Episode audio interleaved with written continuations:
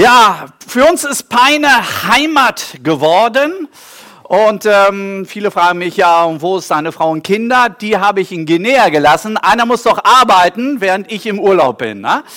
Ich bin in Deutschland für vier Wochen im Urlaub meine Eltern äh, besuchen. Mein Vater hatte 80. Geburtstag und da heißt es für mich Freunde und Verwandte besuchen. Und bei Freunden denke ich dann immer auch an Peine. Deswegen bin ich heute da. Äh, heute Nachmittag dann noch ein Missionsvortrag, wo ich nicht nur schöne Bilder aus Guinea zeigen werde, sondern ich möchte vor allem rüberbringen etwas von Gottes Charakter. Denn wenn wir dort gearbeitet haben, wir arbeiten in Mittelguinea in einer Region, die ist so groß wie Österreich. Und damals, als wir angefangen, gab es sechs Gemeinden in der ganzen Region. Und wir haben fünf weitere gegründet. Und ich möchte ein bisschen was erzählen, wie wir das gemacht haben. Aber das ist 12.30 Uhr. Jetzt erstmal zum der Predigt. Und ähm, ich bin ja, scheiße, ich bin ja eher der Praktiker. Ist nur Wasser. Ich bin ja eher der Praktiker und theologische Diskussion bin ich immer nicht so dafür, weil es in unserem Leben nicht wirklich weiterbringt. Zum Beispiel ähm, wurde ich mal gefragt, ob ein Sturm von Gott kommt oder vom Teufel. Ja, also Theologen würden da sofort aufspringen. Ja, Matthias ist schon am, am Überlegen, äh, Bibelverse für für und wieder äh, könnte man bringen. Aber es ist absolut egal, ob Sturm vom Gott oder vom Teufel kommt. Der nächste Sturm, der kommt bestimmt. Und es ist doch viel logischer, darüber nachzudenken, was tun wir in Sturm? Vorbereiten, weglaufen? Was tun wir, wenn es stürmt in unserem Leben? Und wenn ich vom Sturm rede, ähm, ist es eigentlich egal, ob es um das Wetter geht, Sturm, oder Situationen in unserem Leben, die uns aus der Bahn werfen.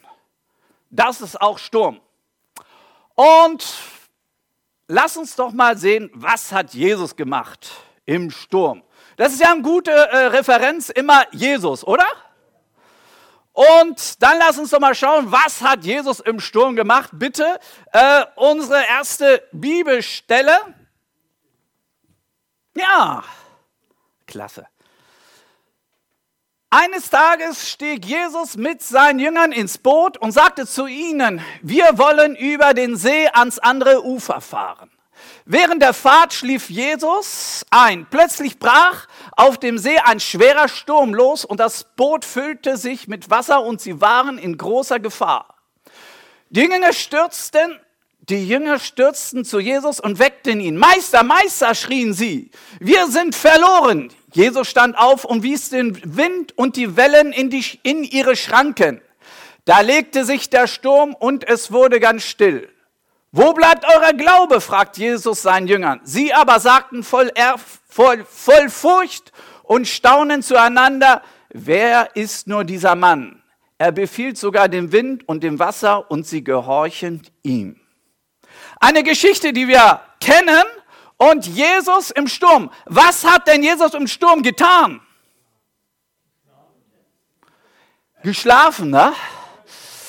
Tja, das passt ja nicht so ganz in unser Jesusbild. Ähm, Jesus, der den Sturm stillt, das passt doch in unser Jesusbild, ne? Wisst ihr, dass Jesus öfters Dinge gemacht hat, die nicht irgendwie in unser Bild reinpassen? Und wenn du jetzt noch weiter schauen würdest, was Jesus gemacht hat, als er dann auf das andere Ufer gefahren ist, was hat er denn nämlich gemacht? Dämonen ausgetrieben. Ist ja merkwürdig. Wie bereiten wir uns als Pastoren auf Dämonenaustreibung vor? Fasten und beten, ne? Jesus hat geschlafen. Merkwürdig. Warum hat Jesus geschlafen? Eine gute Frage stellt sich hier und Theologe hat man ja immer so schöne Kommentare, wo man nachlesen kann.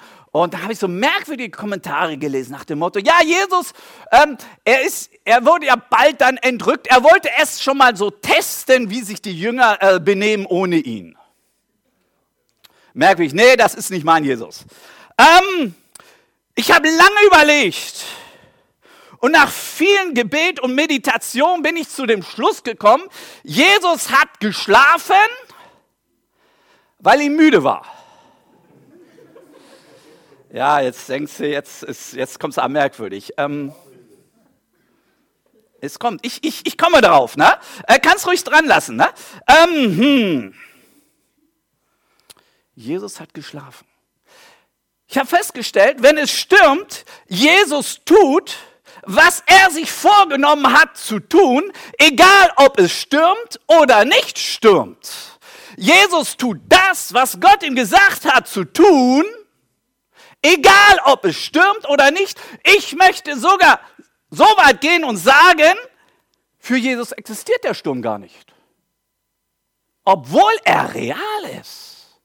Ich meine, wir kennen ja die andere Geschichte, wo Jesus im Sturm auf dem Wasser geht, ne?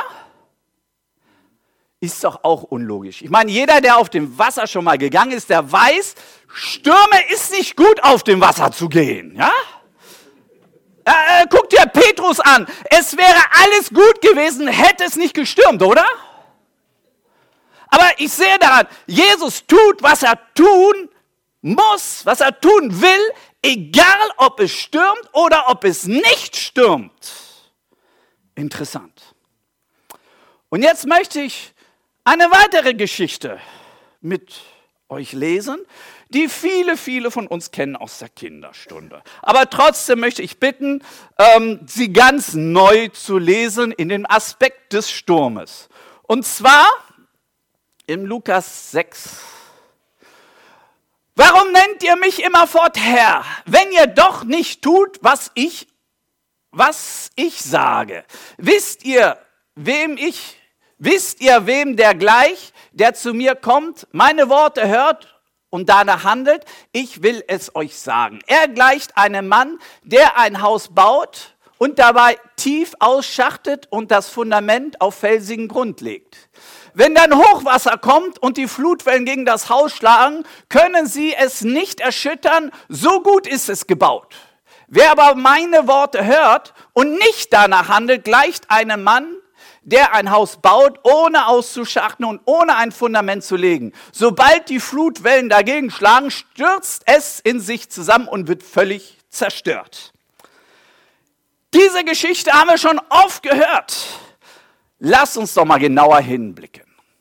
Es ist ja zwei Gruppen von Menschen.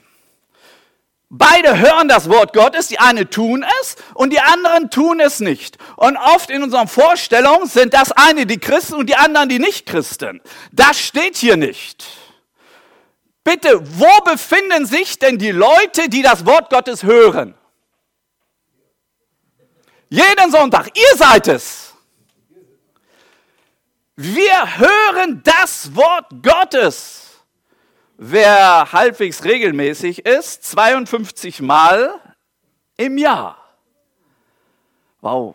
Na, unsere Leben müssen noch ganz schön verändert sind, wenn wir so viele tolle Predigten hören. Wir sind alle gehören dazu, wir hören das Wort Gottes und beide bauen ein Haus. Und jetzt ist es interessant, hier steht, dass beide Häuser äußerlich genau gleich aussehen. Das einzigste Problem ist das Fundament. Aber das sieht man ja von außen nicht. Das heißt, die Häuser äußerlich, Fassade, Fenster, äh, sie sehen beide wunderschön aus. Denken, wow, was für ein Haus. Bis der Sturm kommt. Eines bricht zusammen, weil es kein Fundament hat. Das andere bleibt stehen. Wer ist hier und hört das Wort Gottes? Ja, ja, wer Ohren hat, der höre, ne? Wer hört das Wort Gottes und tut es in seinem Leben? Äh, ja, hier gibt es einige, die so. So. Merkst du? Ähm, ich kann das jetzt nicht beurteilen. Das kann so gut wie keiner beurteilen, weil das Haus, beide Häuser sehen ja gleich aus. Sehr schön sehen sie aus. Aber wisst ihr, wann ich sehen werde, ob du das Wort tust oder nicht? Wenn der Sturm kommt. Wenn der Sturm kommt, dann werden wir sehen, wer ein Täter des Wortes ist oder wer nur eine Fassade trägt. So eine christliche Fassade. Wir haben heute schön gesungen und ah, Halleluja. Und pass auf, wieder toll gepredigt. Ach, du bist der Beste. Pass. Das ist alles Fassade. Das heißt gar nichts, ob du das Wort Gottes in deinem Leben umsetzt, es tust oder nicht. Und das war der große Unterschied zwischen Jesus, der geschlafen hat im Sturm, und die anderen, die in Panik gerieten sind. Ich meine, ich kann mich sehr gut in Petrus hineinversetzen. Was hat ihn Panik gebracht? Seine Erfahrung. Oh, ich weiß, wie gefährlich dieser Sturm sind, wenn die Fallwinde von dem Berg runterkommen. Äh, wir wurden immer schon gewarnt. Ich bin ein professioneller Fischer. Ich weiß, in was für einer Gefahr wir leben. Und wir müssen jetzt arbeiten, wir müssen dies, damit wir nicht umkommen. Erfahrungen. Aber darum geht es nicht im Reich Gottes. Es geht nicht um unsere Erfahrung, es geht um Glauben. Es geht um das umzusetzen, was wir gehört haben. Und was hat Jesus gesagt? Lasst uns ans andere Ufer gehen. Und deswegen hat Jesus geschlafen, egal ob Sturm war. War der Sturm real? Ja. War die Gefahr real? Ja steht in unserem Text, dass sie in Gefahr waren. Es war wirklich eine Gefahr, das können wir ja nicht irgendwie ignorieren. Und trotzdem hat Jesus geschlafen. Wisst ihr was? Manchmal ist Schlafen hochgeistig. Wenn der Pastor bis 8 Uhr, bis 9 Uhr zu Hause schläft, meine, bei zwei kleinen Kindern geht das sowieso nicht, aber lassen wir das mal, ähm, dann würdet ihr denken, oh, wie fleischlich ist der Pastor. Nein! Wenn der Pastor trotz allen Problemen gut schlafen kann, dann ist das hochgeistig. Alle Pastoren sagen Amen. Ah ja, wir sehen das mal ein bisschen anders. Zu schlafen trotz all dieser Probleme, die wir haben. Ich bin ja von Natur aus einer, der gerne Scherze macht, mich auch selber auf den Arm nimmt. Und viele denken, wenn ich so locker bin, dass ich keine Probleme habe. Ich möchte gern mit dir tauschen, meine Probleme, möchte ich nur dazu mal sagen. Ich meine, wir haben nicht nur eine Gemeinde, wir haben fünf Gemeinden. Das heißt, deine Sorgen multipliziert durch fünf. Ganz abgesehen davon, dass wir so oft vors Gericht gezogen sind, dass man uns umbringen wollte und so weiter. Ich meine, wenn du einen Gerichtstermin hast, schläfst du dann noch gut? Ha? Kennt ihr sowas? Ich kenne das zu gut. Inzwischen schlafe ich ruhig. Warum? Ich sage mal, Herr, es ist dein Problem. Wenn die Leute uns das Land wegnehmen wollen, weil wir eine Kirche bauen wollen, ist das dein Land und nicht meins. Das Wort Gottes hören und umsetzen in unserem Leben. Das hört sich so einfach an, ist aber so schwierig. Keine Frage. Zum Beispiel sagt in Philippa,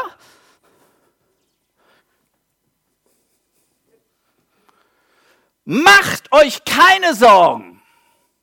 Ihr dürft in jeder Lage zu Gott beten. Sagt ihm, was euch fehlt und dankt ihm. Dann wird Gottes Friede, der all unser Verstehen übersteigt, eure Herzen, unsere Gedanken bewahren, weil ihr in Jesus Christus verbunden seid. Wort Gottes hören und umsetzen.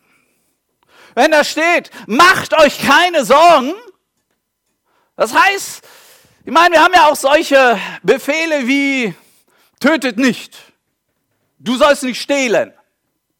Okay, damit können wir umgehen. Aber macht euch keine Sorgen, wie sieht das aus? Liebe Mütter,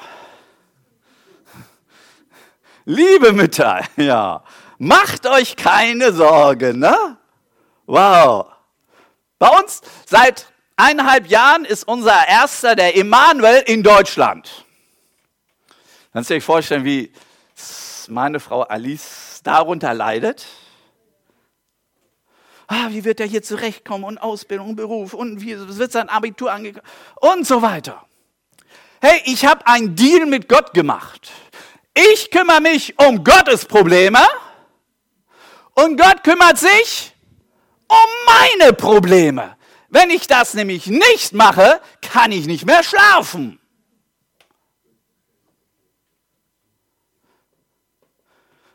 Es ist okay. Wir alle haben unsere Probleme, oder? Es gibt keiner auf der Erde, der keine Probleme hat. Aber was machst du mit deinen Problemen? Geben wir sie Gott ab? Das ist ja jetzt Wort Gottes tun, nicht nur hören und tun. Das, die Probleme Gott geben, es ist ja alles nicht so einfach, oder? Aber sag mal, deine Probleme, kannst du sie lösen? Gibt es irgendwas? Meistens können wir gar nichts tun, damit unsere Probleme gelöst werden, oder? Wenn du es selber nicht lösen kannst, warum gibst du sie dann nicht Gott? Ihr dürft in jeder Lage zu Gott beten, sagt ihm, was euch fehlt und dankt ihm. Ich meine mit unserem Problem, wir sind ja gute Christen, wir beten zu Gott mit unserem Problem. Alle hier. Aber danken wir auch Gott? Meistens sind unsere Gebete leider nur so, wir erzählen Gott, wie groß unsere Probleme sind. Das sind unsere Gebete. Anstatt unserem Problem zu erzählen, wie groß Gott ist. Okay, hast du es nicht verstanden, sonst hättest du einen Amen gesagt. Ich sag's nochmal, ne? Wir erzählen Gott, wie groß unser Problem ist. Wir kommen hin und jammern vor Gott unsere Probleme. Ich möchte noch was sagen. Egal was dein Problem ist, es ist klein für Gott. Ja, wir kommen da noch hin. Ne? Ja, manchmal denkst du, ich meine, ich habe früher, brauchte ich unbedingt einen Klassenraum. Um einen Klassenraum zu bauen, brauchte ich 3000 Euro. Das haben wir gebetet. Und irgendwann hat Gott es geschenkt, 3000 Euro, wir haben einen Klassenraum.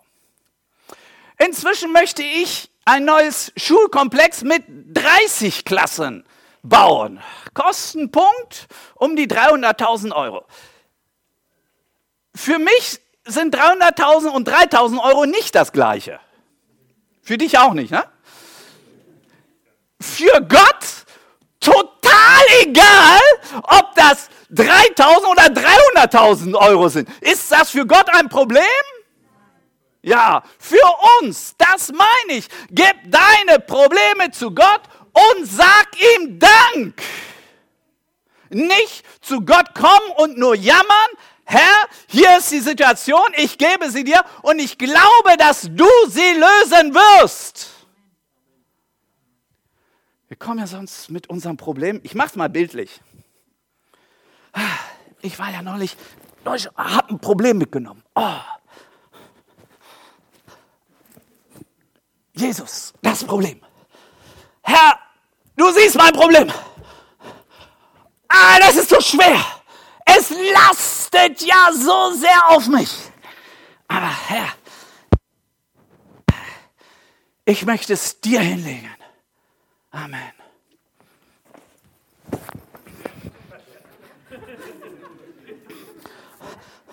Ah, Pastor, mein Problem. Das ist, das ist, das ist, das ist so schwer. Boom. Hey, als Pastor muss man ziemlich aufpassen, dass nicht all ihre Probleme auf dich leben. Sturm. Wir haben keine Verheißung, dass es keinen Sturm gibt in unserem Leben. Aber wenn du das Wort Gottes nicht nur hörst, sondern tust, bist du im Sturm relaxed. Du kannst ruhig schlafen. Und die anderen denken, Mensch, äh, tickst du denn noch richtig? Dann wird Gottes Friede, der all unserem Verstehen übersteigt, eure Herzen und Gedanken bewahren. Es ist ein Friede Gottes, den man nicht verstehen kann. Hey, mit deinen Problemen, wie kannst du überhaupt ruhig sein und schlafen? Das geht doch gar nicht. Menschlich nicht. Es ist menschlich, sich Sorgen zu machen. Es ist menschlich, dass die Gedanken sich um die Probleme drehen. Aber passt auf.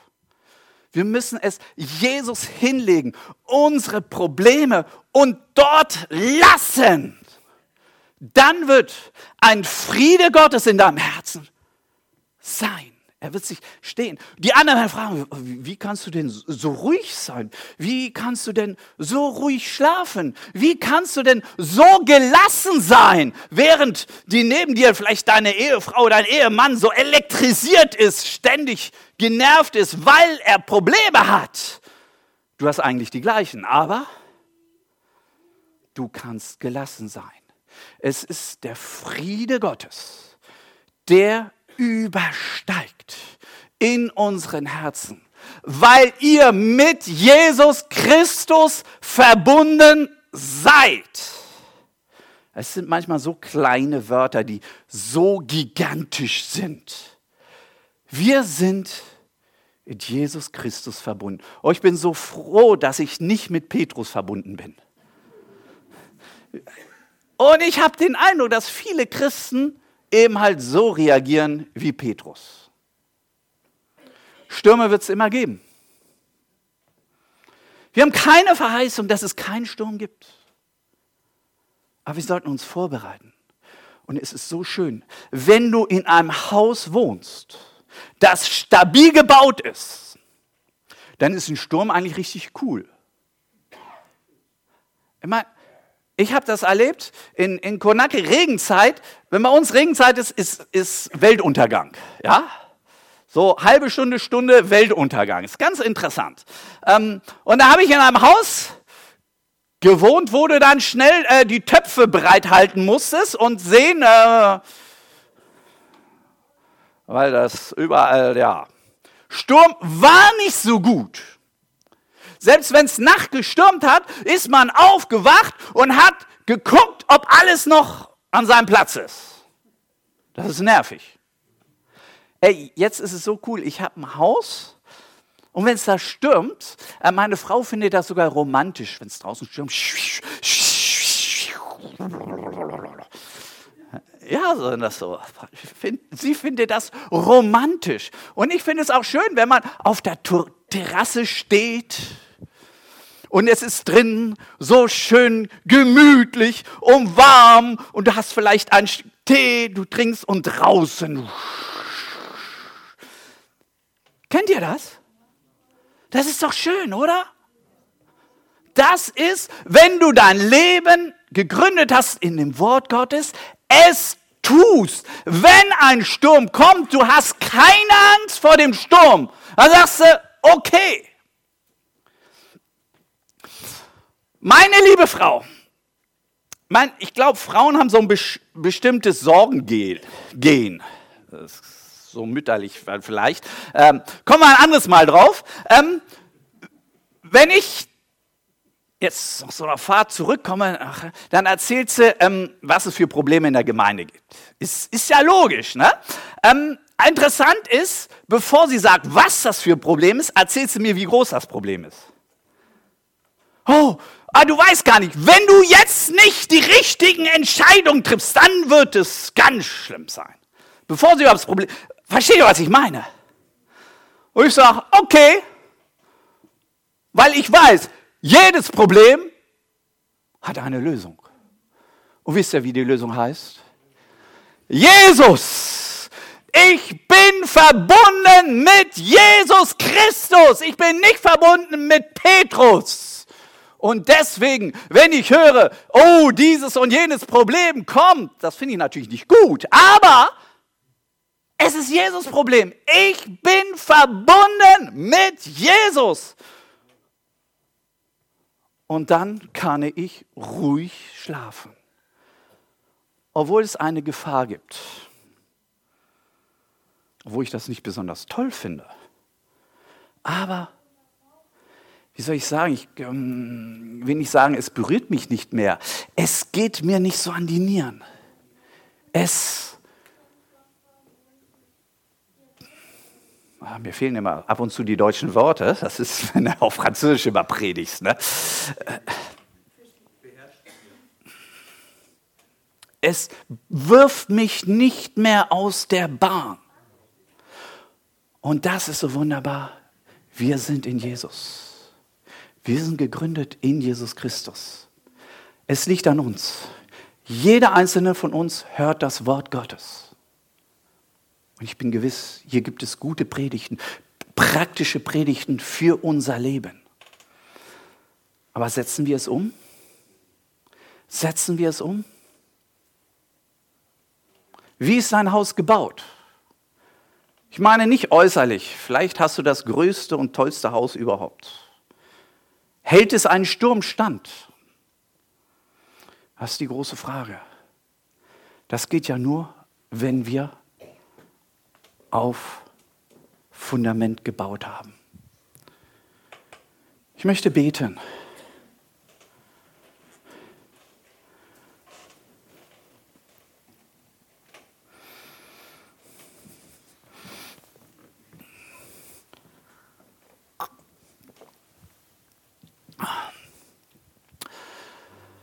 Jesus,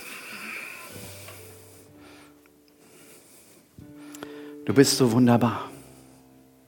Du bist real in unserem Leben.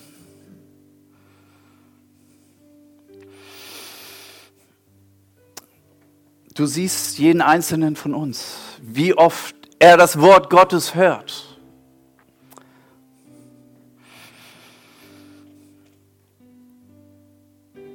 Lass es uns hören und in die Tat umsetzen. Jesus, ich bete für alle diejenigen, die nur ein Haus haben, das Fassade ist. Nach außen sind sie Christen, aber nicht im Innerlichen. Es ist jetzt die Zeit der Buße. Sprich dort, wo du bist, einfach zu Gott und sagst, ich möchte ein neues Leben mit dir. Ich möchte Fassade abbauen. Ich möchte identisches Christentum.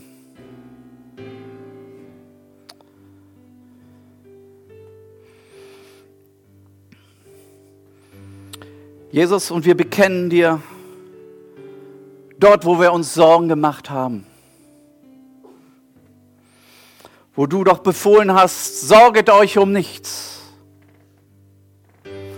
Wie oft sind, haben wir nur gebetet um unsere Probleme, zu erzählen, wie groß unsere Probleme sind. Und habe nicht geglaubt. Verzeih mir, Herr.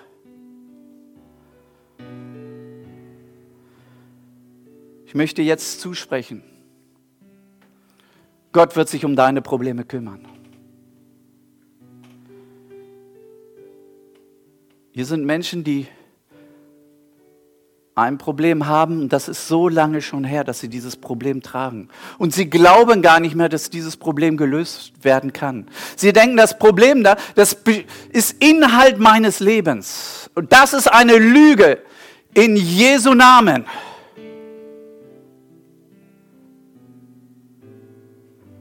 Dieses Gedankengebäude zerstöre ich in Jesu Namen. Der Herr der Herren der König der Herrscher, wird sich um dieses Problem kümmern. Herr, und du siehst, wer unter uns leidet an Krankheit, an Schmerz. Und es wurde schon gebetet und so oft gebetet, dass man schon ein komisches Gefühl hat, wieder dafür zu beten. Und ich komme an gegen den Schmerz in deinen Körper, in Jesu Namen. Das, was Ärzte nicht können, das, was Medikamente nicht, nicht können, das wird Jesus Christus tun in deinem Leben, in deinem Körper. Jesus, wir danken dir, dass wir schlafen dürfen im Sturm. Egal welche Stürme kommen, Herr, ich vertraue auf dich für meine Familie, für meine Arbeit. Egal wo du mich hingestellt hast, wenn es Stürme gibt, werde ich nicht weichen, denn du hast mich dorthin gepflanzt. Ich danke dir, Jesus. Wir geben dir alle Ehre. Es tut so gut, in dir zu sein. Amen.